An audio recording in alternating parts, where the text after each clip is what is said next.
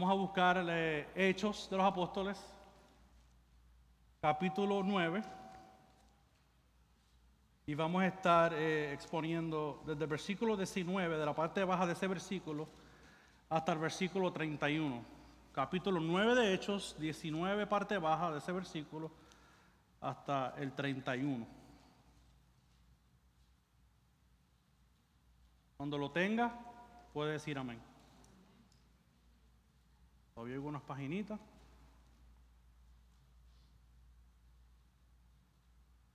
La palabra del Señor dice de la siguiente manera. Y por varios días estuvo con los discípulos que estaban en Damasco. Y está hablando Lucas, está hablando de Saulo o de Pablo.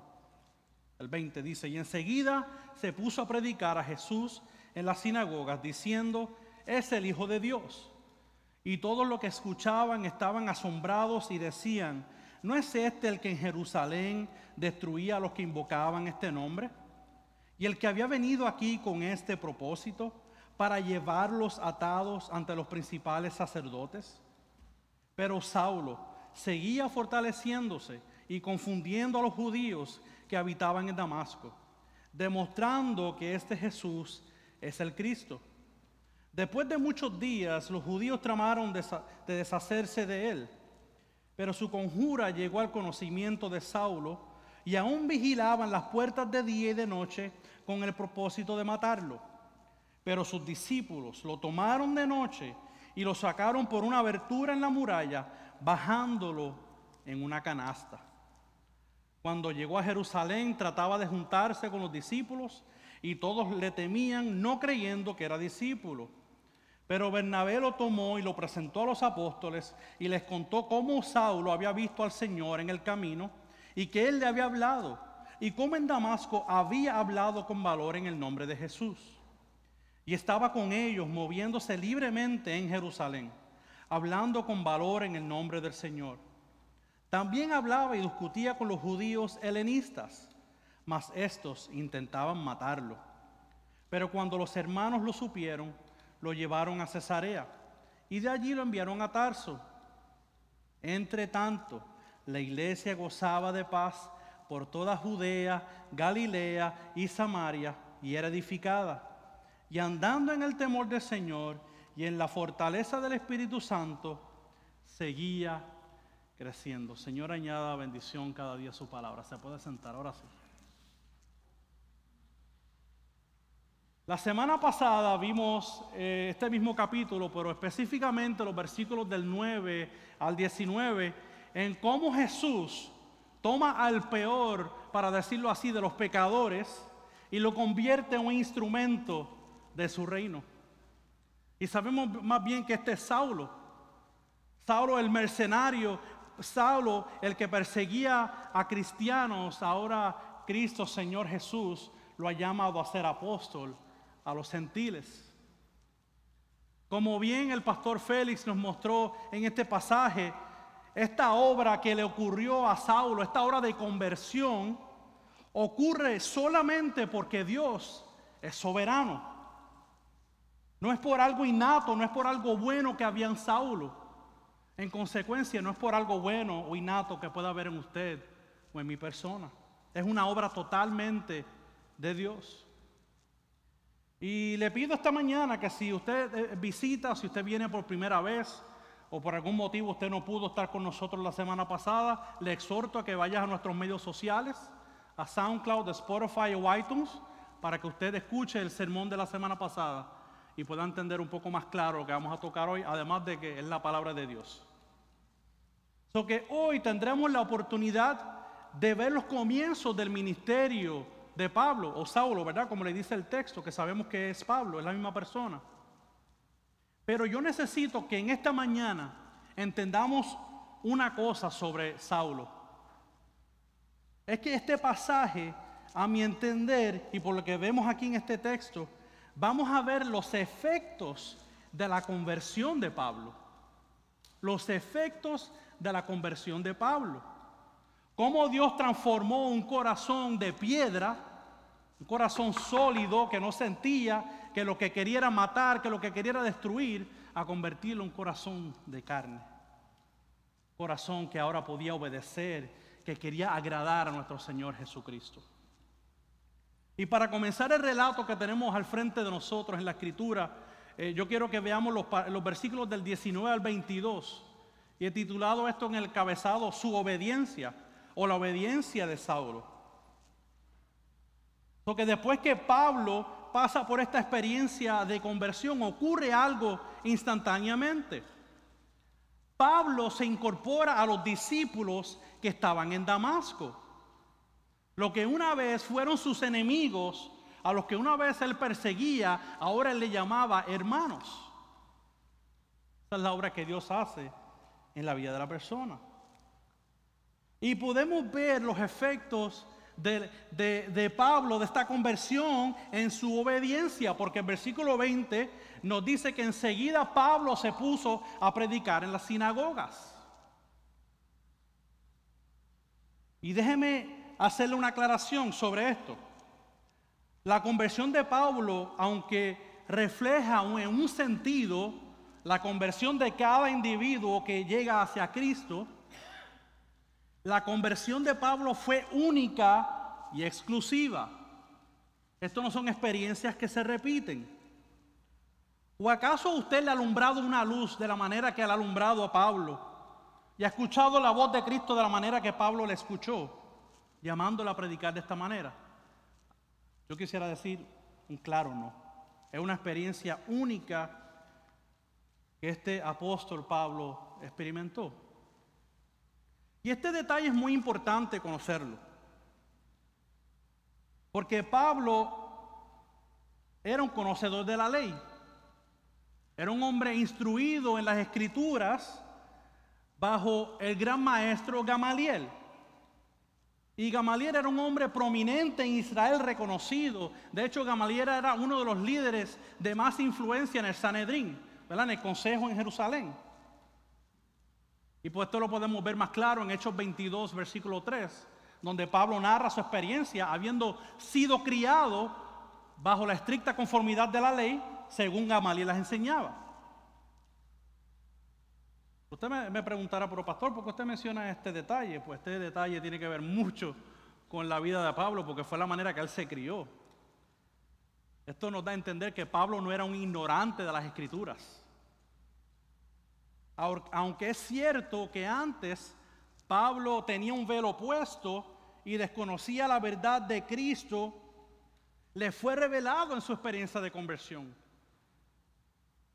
Cristo le fue revelado, el vendaje que él tenía le fue removido. Lo que antes no podía ver, ahora sí lo podía ver. La gloria de Cristo que antes le fue velada, ahora fue revelada. Y esas escrituras como que yo me imagino que le son abiertas para decir, wow, estaba al frente mío y yo, y yo desconocía totalmente. Pero le fue revelado. Ahora él entiende el Antiguo Testamento. Y empieza a proclamar estas mismas escrituras. En las sinagogas, acuérdense que no tenía el Nuevo Testamento, él escribió parte del Nuevo Testamento. Él empieza a proclamar las escrituras del Antiguo Testamento. Lo que él empieza a proclamar en las sinagogas. Primero como obediencia porque Cristo lo ordenó, pero después porque él entendía que el Mesías prometido era este Jesús que lo había llamado. Hermano, y todo esto fue efecto del Evangelio, efecto de la conversión en su vida. Ahora él veía a su gran Salvador en gloria y esplendor. Y el versículo 20 nos dice que el mensaje que él trajo, lo dice ahí, proclamando que él es el Hijo de Dios. Y estas palabras son bien importantes. Las implicaciones en la vida de Pablo, de mercenario, de perseguidor de cristianos, ahora proclamar el mismo mensaje que repudiaba antes, era muy importante. Porque el obedecer a Cristo y proclamar este es el Hijo de Dios, era irse en contra de todo lo que él estaba haciendo. Era, era pararse en la sinagoga a proclamar este, este Hijo de Dios, era desafiar las mismas órdenes que le habían dado a los apóstoles previamente de que dejaran de predicar en este nombre de este Jesús. De hecho, era irse en contra de las mismas cartas que le habían dado a Pablo para perseguir a los cristianos. Le dieron unas cartas para que los arrestara. Era irse en contra de esas mismas cartas que le habían dado a él. Porque las implicaciones de que Pablo obedeciera, esto no es cualquier cosa. Esto es algo serio que implicaba que, Pablo obedeciera. Estamos viendo los frutos de su conversión en su obediencia.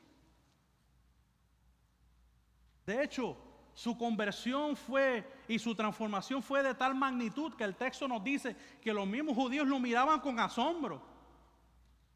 Dice, ¿no es este el que en Jerusalén destruía a los que invocan a este nombre? Es como si estuvieran diciendo entre sí, pero ¿qué clase de cambio ha dado este hombre? Es como que estoy, es como viendo otra persona, es que no entiendo lo que estoy viendo. El que arrestaba a cristianos ahora dice llamarse uno con ellos.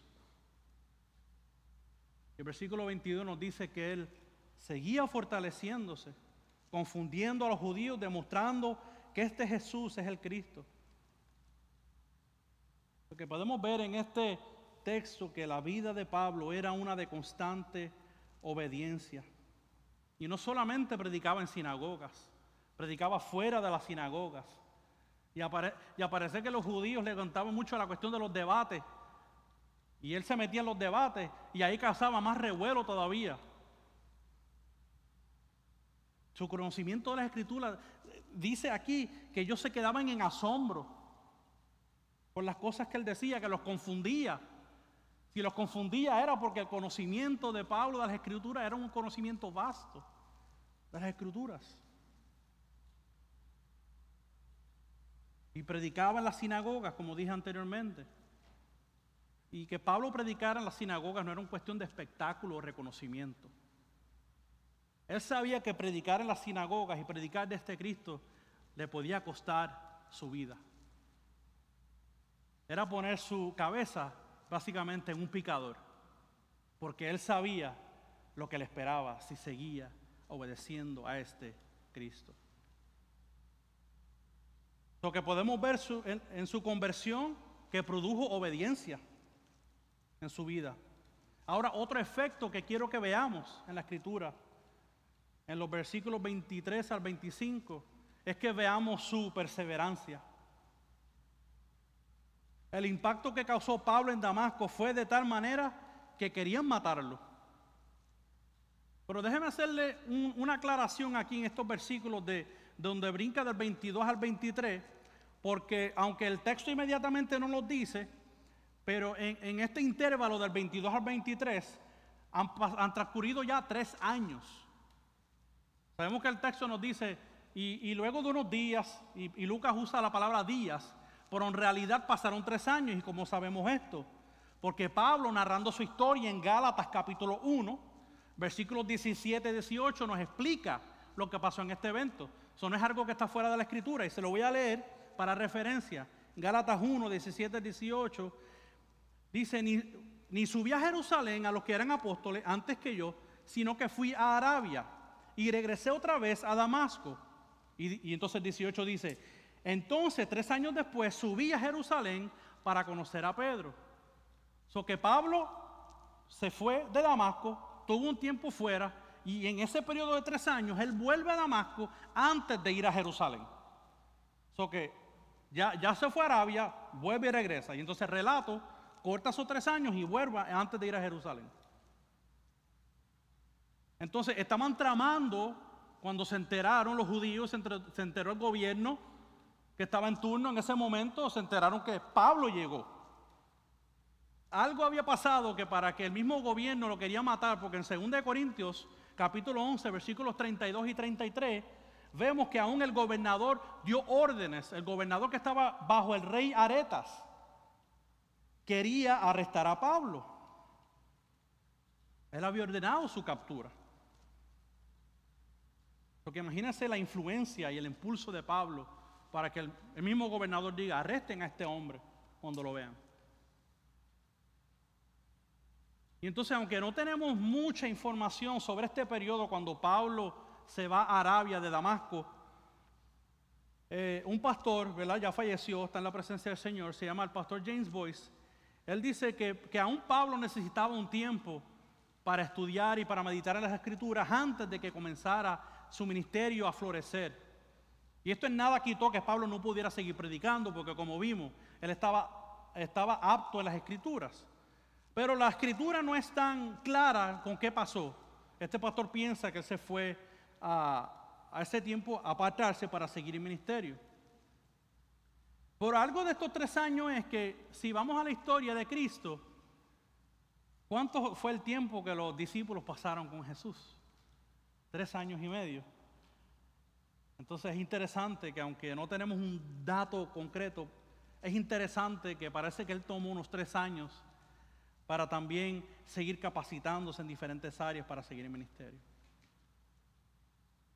Pero algo que podemos sacar de este texto, fuera de este tiempo que no estamos con total seguridad que pasó, es que el texto nos dice que él perseveró. Él no dejó de predicar a Cristo porque fue perseguido. Aunque su vida corría peligro, aunque querían matarlo. Dice el texto que las puertas de la ciudad eran vigiladas de día y de noche. O sea, cualquier movimiento, cualquier mal movimiento que Pablo hubiese hecho, le hubiese costado prácticamente su vida. Hubiese costado su exterminación. Pero hermano, su perseverancia fue producto de su conversión. Eso es lo que el Evangelio hace en la vida de los creyentes. El Evangelio de Cristo transformó su alma. Es interesante porque cualquier persona acuerda, ¿verdad? Vamos a decirlo de esa forma. No es que Pablo no fuera, pero cualquier cosa, ¿verdad? Con lógica así, como dice, ah, así, una persona normal. Diría yo exponerme a que me maten. Yo poner mi vida para que me maten si yo mismo perseguía a aquellos y quería matar. Pudo haber dicho eso fácilmente. Pero él sabía que no estaba hablando de cualquier hombre. Estábamos hablando, él estaba hablando, perdón, de Cristo, del Creador y del Salvador del universo. No era cualquier hombre. Además que Pablo no le importó, Pablo estaba dispuesto a pasar por dificultades a ser amedrentado por su vida. Porque su corazón de piedra había sido transformado. Había sido transformado, eso es lo que hace el Evangelio. Sus deseos y sus pasiones habían sido cambiados por esta obra de regeneración que hace el Espíritu Santo. El Evangelio produjo en él la perseverancia que necesitaba para que su ministerio corriera por todo el imperio romano. Y gracias a Dios por la gente que estaban al lado de Pablo, los discípulos. ¿Ustedes creen que Pablo hubiese llegado a lo que llegó si no hubiese tenido amigos? Próximo slide tengo una foto que quiero que, quiero que veamos ahí. No está muy grande, pero sacan a Pablo en una canasta para poder sacarlo de Damasco, de la ciudad. La ciudad estaba rodeada de esas murallas y esas murallas tienen esos, esos huecos, ese tipo de ventana y sacan a Pablo de allí.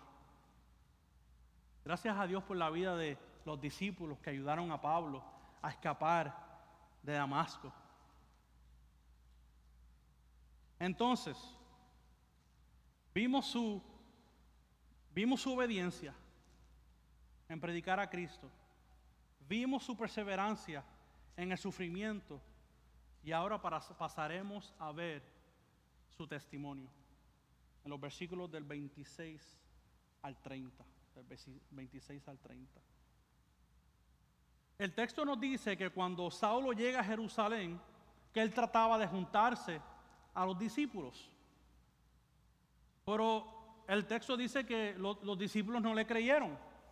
No, no, estaban, no se estaban comiendo, eh, no se estaban comiendo el chiste de Pablo. Dijeron, no, no, ¿quién tú eres? Si tú eres un mercenario, ellos no creían que Pablo había sido cambiado.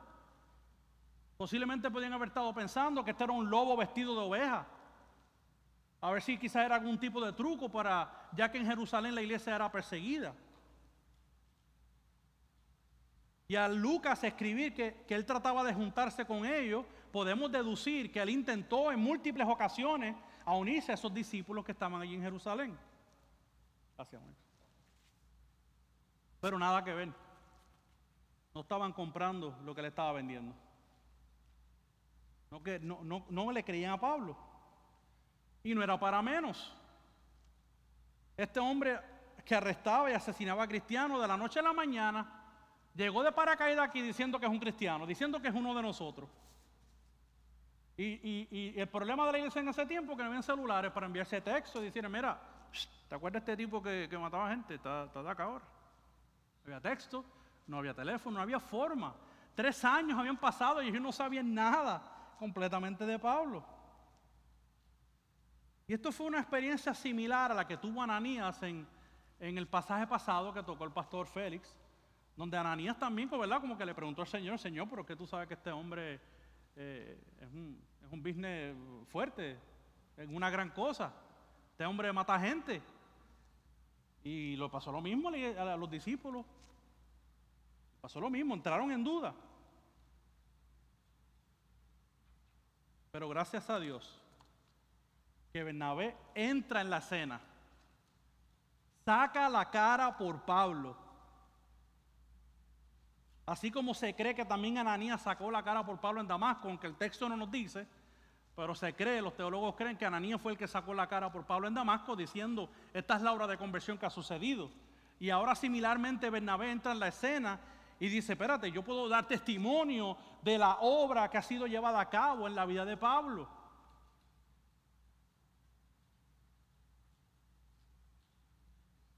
Y aunque Lucas en este pasaje habla de haber sido presentado a los apóstoles, porque dice aquí que él fue presentado a los apóstoles, Lucas está como que generalizando los apóstoles. Pedro, en realidad, con quien tuvo contacto fue con Pedro, con el apóstol Pedro, y eso también lo vemos en Gálatas 1, eh, versículos 18 y 19, donde dice, entonces tres años después subí a Jerusalén para conocer a Pedro y estuve con él 15 días, pero no vi ninguno de los otros apóstoles, sino a Jacobo, el hermano del Señor. So que Lucas habla de que fue presentado a los apóstoles, pero en realidad fue a Pedro. Fue a Pedro con quien eh, habló y compartió 15 días. Ahora, ¿cómo Pablo y Bernabé se conocen? ¿Cómo, cómo anduvieron juntos? ¿Cómo esto ocurrió? La escritura no dice. No, no vamos a especular. Pero lo que sí sabemos es que Bernabé sacó la cara por Pablo, dio testimonio. Bernabé cuenta la experiencia que Pablo tuvo en Damasco, camino a Damasco y lo que Cristo hizo con él. El testimonio de Pablo en Damasco fue evidente. De mercenario a predicador, de perseguidor a ser perseguido. Y ese testimonio de Bernabé abrió paso y abrió camino para que Pablo se uniera, disculpe, a la iglesia en Jerusalén. Para que la iglesia abriera sus puertas y entender, bueno, a este Bernabé conocemos, a Bernabé sabemos lo que Dios ha hecho con él. Y si Bernabé ha dicho que esto está ocurriendo, es porque Bernabé podía dar testimonio de la vida de Saulo. Pero, mientras habían unos que lo aceptaron, la persecución seguía. Inclusive la, persecución a Pablo continuó en Jerusalén. Dice que él seguía discutiendo con los judíos helenistas. Estos judíos helenistas era lo que explicamos la otra vez, que eran judíos que nacían en otras regiones o en otros países y regresaban a Jerusalén. Parece que los debates y el conocimiento de Pablo era vasto que provocaba a los judíos. Y con todo y que él sabía que querían matarlo, él seguía dando testimonio. Él seguía hablando de Cristo. No había nada que lo detuviera. Su conversión fue evidente delante de la iglesia en Jerusalén. A pesar de que la iglesia pudo haber dudado, pero después la iglesia entendió lo que estaba ocurriendo, porque después ellos ven que los judíos helenistas querían matar a Pablo. Y entonces ahora en la iglesia en proteger. Tirando, están tirando datos por ahí. En la iglesia en Jerusalén a, Pablo. No sé si es el cable o.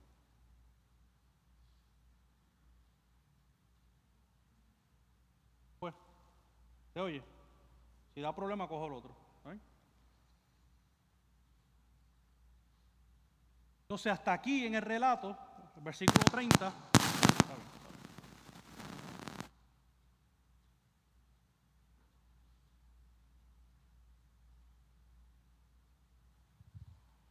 Ahora sí, vamos a ver.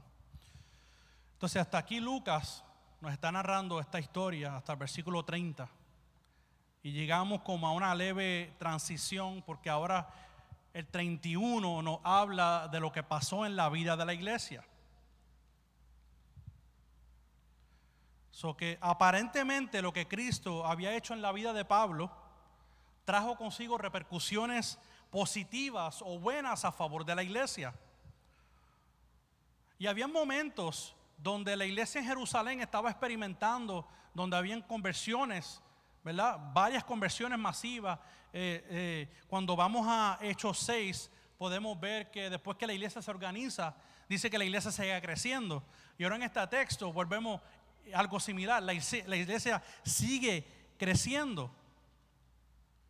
Quizás sigue creciendo.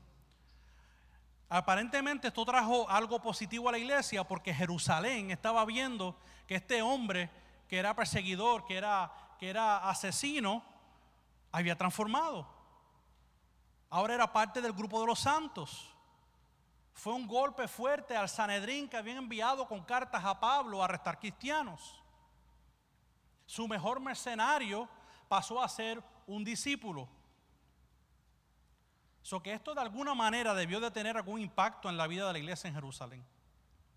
La vida de Pablo no era un secreto. La gente sabía quién era Pablo, el que perseguía a cristianos, el mercenario. Y que Cristo haya salvado a Pablo tenía que haber sido una demostración del Espíritu, como dice el texto en el versículo 31. Es, es como único íbamos a ver que Dios verdaderamente hizo una obra en él. Si, es por, si no fuera por el Espíritu de Dios, no hubiésemos visto una conversión en él. Y después dice el texto que ellos temieron a Dios, dice que, que andaban en el temor del Señor, o so que aunque la iglesia enfrentaba persecución, temían a Dios antes de temer a los hombres, porque Dios estaba haciendo una gran, una gran obra en ellos.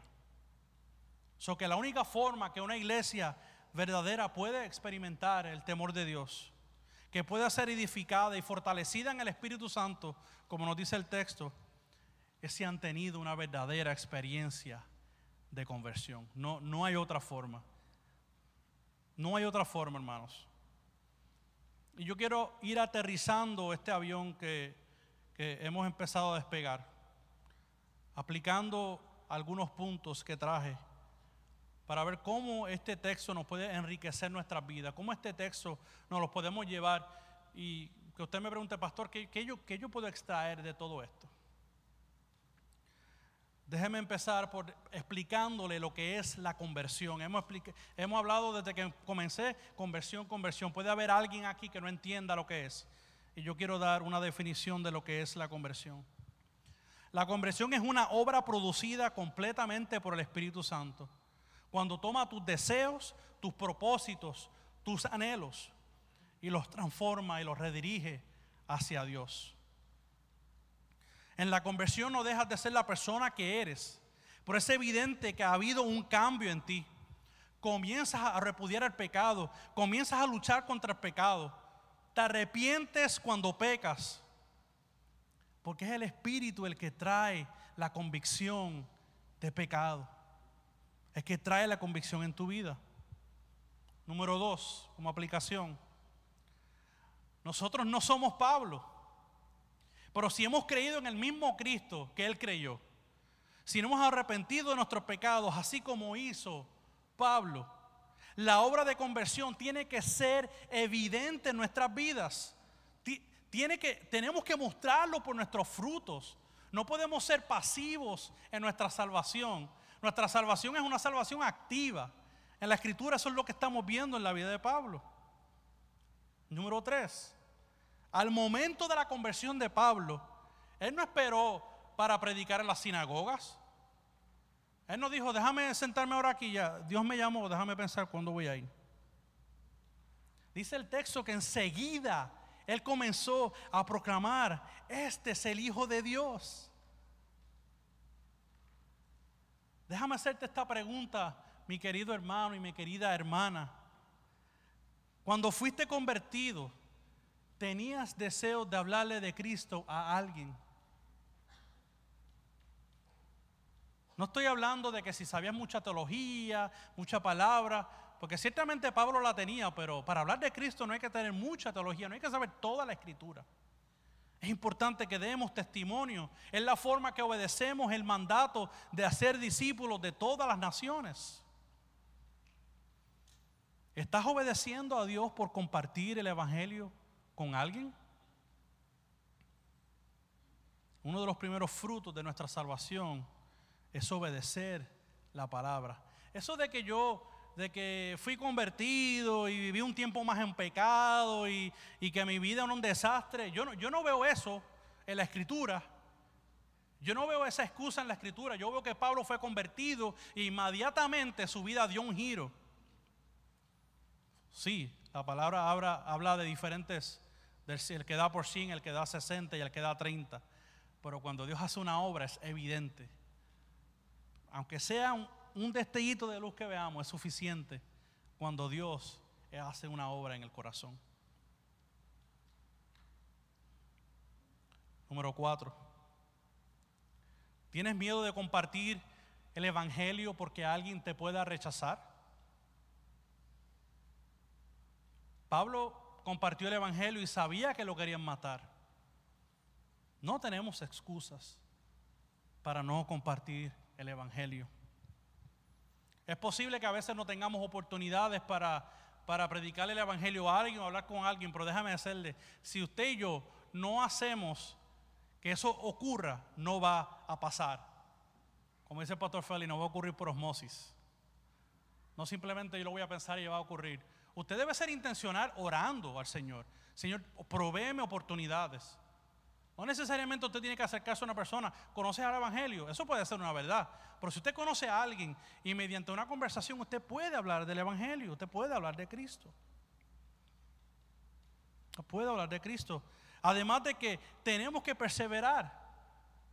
El sufrimiento es esperado y un fruto de nuestra conversión es perseverar.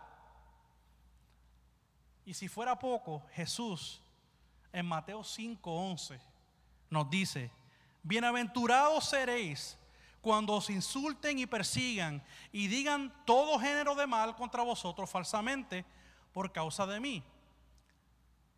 Yo no sé, pues yo leo eso y llego, ay, bienaventurado, o sea, eres bienaventurado para Cristo cuando eres perseguido por su nombre. Estas son palabras grandes del maestro. Necesitamos exponernos. Podemos en ciertas ocasiones tener temor, pero la conversión, el Evangelio nos debe impulsar a dar más, aunque nos desprecien. Yo creo que a nadie le gusta el desprecio, hermano. Aquí no estamos diciendo que esto es una cosa livianamente, pero es que la palabra nos dice que esto es de ser esperado. Esto es algo que debemos de esperar. Por mucho tiempo se ha vendido en Puerto Rico un, un mensaje muy liviano del Evangelio y que Cristo lo que quiere es lo mejor para ti. ¿Sería eso lo que Dios quería para Cristo cuando murió en una cruz, que quería lo mejor para Él? Tenemos que empezar a ver el Evangelio del lente de la Escritura. ¿Cómo vives tu vida en público? ¿Das testimonio del Evangelio donde Dios te ha puesto en tu trabajo, en tu familia, en tus amistades? ¿Puede la gente que está alrededor tuyo dar testimonio de que tú eres un convertido, de que tú eres un cristiano. Pues la conversión de Pablo fue evidente para Bernabé,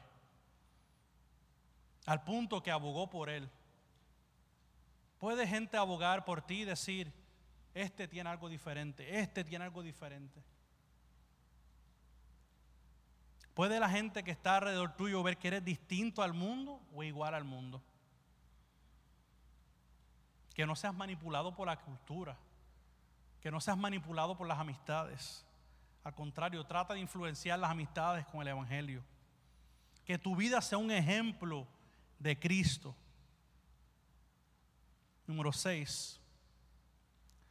La vida cristiana no se vive solo. ¿Usted cree que Pablo hubiese llegado a Jerusalén sin la ayuda de esos discípulos en esa foto que vimos? Porque de que yo sepa, él era un hombre todavía, necesitaba ayuda. Nosotros no somos Superman, no somos Iron Man. Cristo nos ha hecho para vivir en comunidad. Y cuando usted está pasando por las luchas de la vida, los otros creyentes estamos aquí para caminar al lado suyo. Eso es lo que hace el Evangelio en nuestras vidas. Número siete. ¿Usted cree que hay gente fuera del alcance de la salvación? ¿Usted cree que no puede presentarle el Evangelio a alguien en particular porque es que esa persona es tan y tan dura? Es que mira, que eso es tan y tan malo. Como dice, en mi pueblo hay una expresión que son más malos con buche Yo no sé qué significa eso, pero no sé si usted ha escuchado eso. Eso es más malo con buche de gas. Yo dije, bueno, alguien en algún momento dado cogió un buche de gas, como en una manga o algo, y dijo, eso es más malo con buche de gas. Wow. Pero para Cristo no hay nada imposible. Para Cristo no hay nada imposible. Pablo era mercenario, malísimo de malísimo, como Pepe decía, el peor de los pecadores. Y Cristo lo alcanzó. Hermano, el Evangelio en la vida de la persona no depende de nosotros, depende del Espíritu de Dios. Que tengamos eso en mente. Mi última aplicación, el número 8. Una iglesia es edificada cuando el Evangelio es proclamado y vivido. Cuando el temor del Señor está antes del temor al hombre. Aceptando y entendiendo que los frutos del evangelismo están en sus manos. ¿Por qué hay iglesias que no crecen? Vamos, voy a abrir la pregunta. ¿Por qué las iglesias no crecen? Alguien que me diga. ¿No se atreven? Porque nosotros esperamos que la gente entre por esas puertas en lugar de nosotros ir a buscarlos. Yo no sé si lo dije una vez, pero en inglés la palabra evangelio es gospel. Empieza con la palabra G-O, go. Ve, ir, ve. Las almas hay que buscarlas.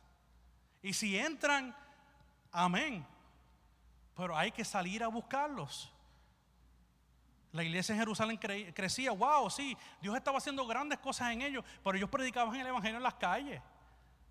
Ellos predicaban el Evangelio en las calles. Hermanos, y para ir cerrando ya este tiempo, quiero concluir con una leve ilustración. Estoy leyendo un libro, eh, el autor se llama eh, Stephen Yuell, y él cuenta su experiencia de que él, vive en Canadá y él vive a dos horas de las cataratas del Niágara. Y él contando esta experiencia, él decía, o primero él decía, wow, en las cataratas de Niágara tienen sobre 12 millones de turistas que van cada año. 12 millones de turistas, son mucha gente al año. Y él dice, yo no entiendo cuál es toda la garabía y cuál es todo el afán de, de ir a ver las cataratas de Niágara. Claro, porque él vivía a dos horas de las cataratas de Niágara. Y mire lo que él dice sobre esa experiencia. Y puedes poner la cita. La proximidad y la familiaridad han embotado mi sensación de asombro. Déjame pararlo ahí. Como él estaba tan cerca y él conocía tanto de las cataratas, ya él prácticamente ni le importaba. Y él le decía, ¿y por qué él es tanta algarabía? Yo hablando con mi esposa ayer me decía, es como nosotros. Estamos a 10 minutos de la playa ya no nos asombra.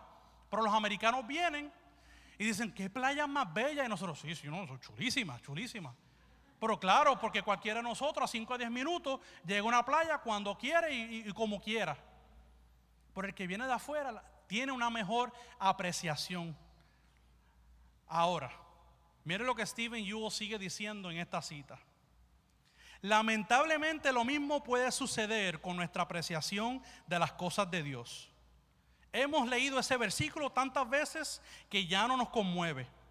Hemos cantado ese himno tantas veces que ya no nos atrapa. Hemos participado, en la cena del Señor tantas veces que ya no nos conmueve.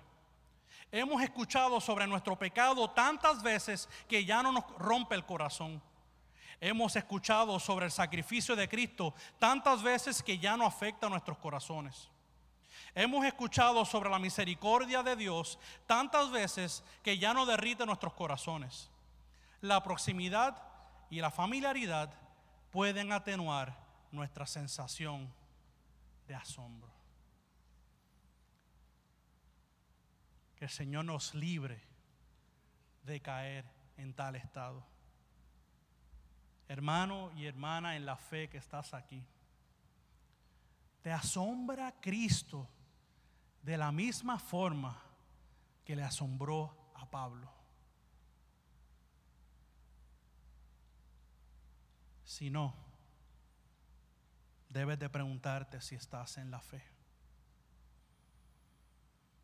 Si Cristo nos ha convertido de las tinieblas a la luz, debemos de vivir en este asombro de la gloria de Cristo, de ver lo que Dios ha hecho en nuestras vidas y vivir para su gloria.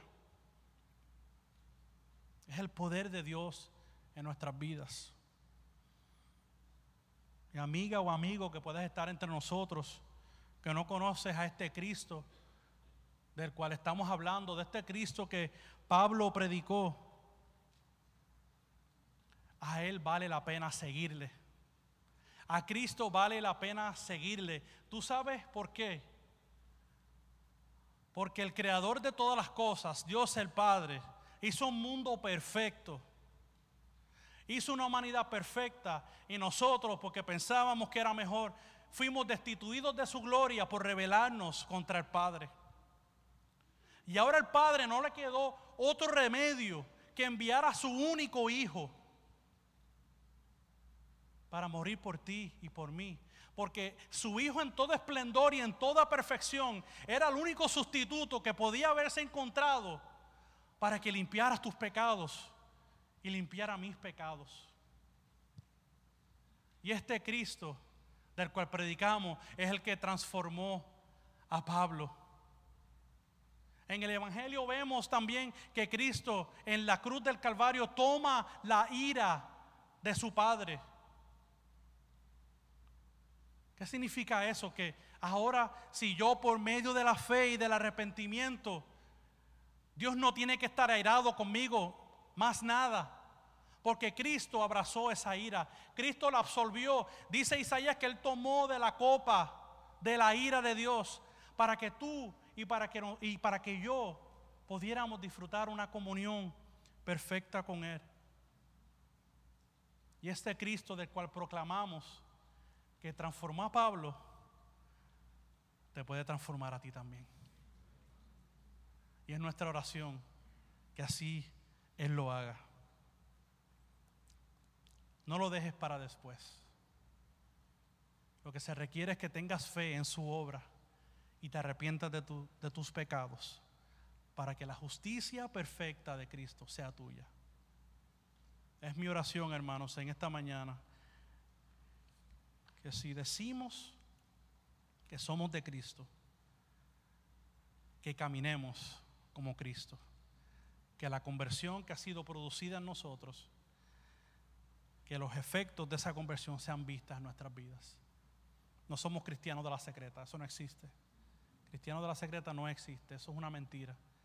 Eso de que yo soy cristiano, pues yo no me meto mucho con la otra gente. Usted tiene un llamado a obedecer.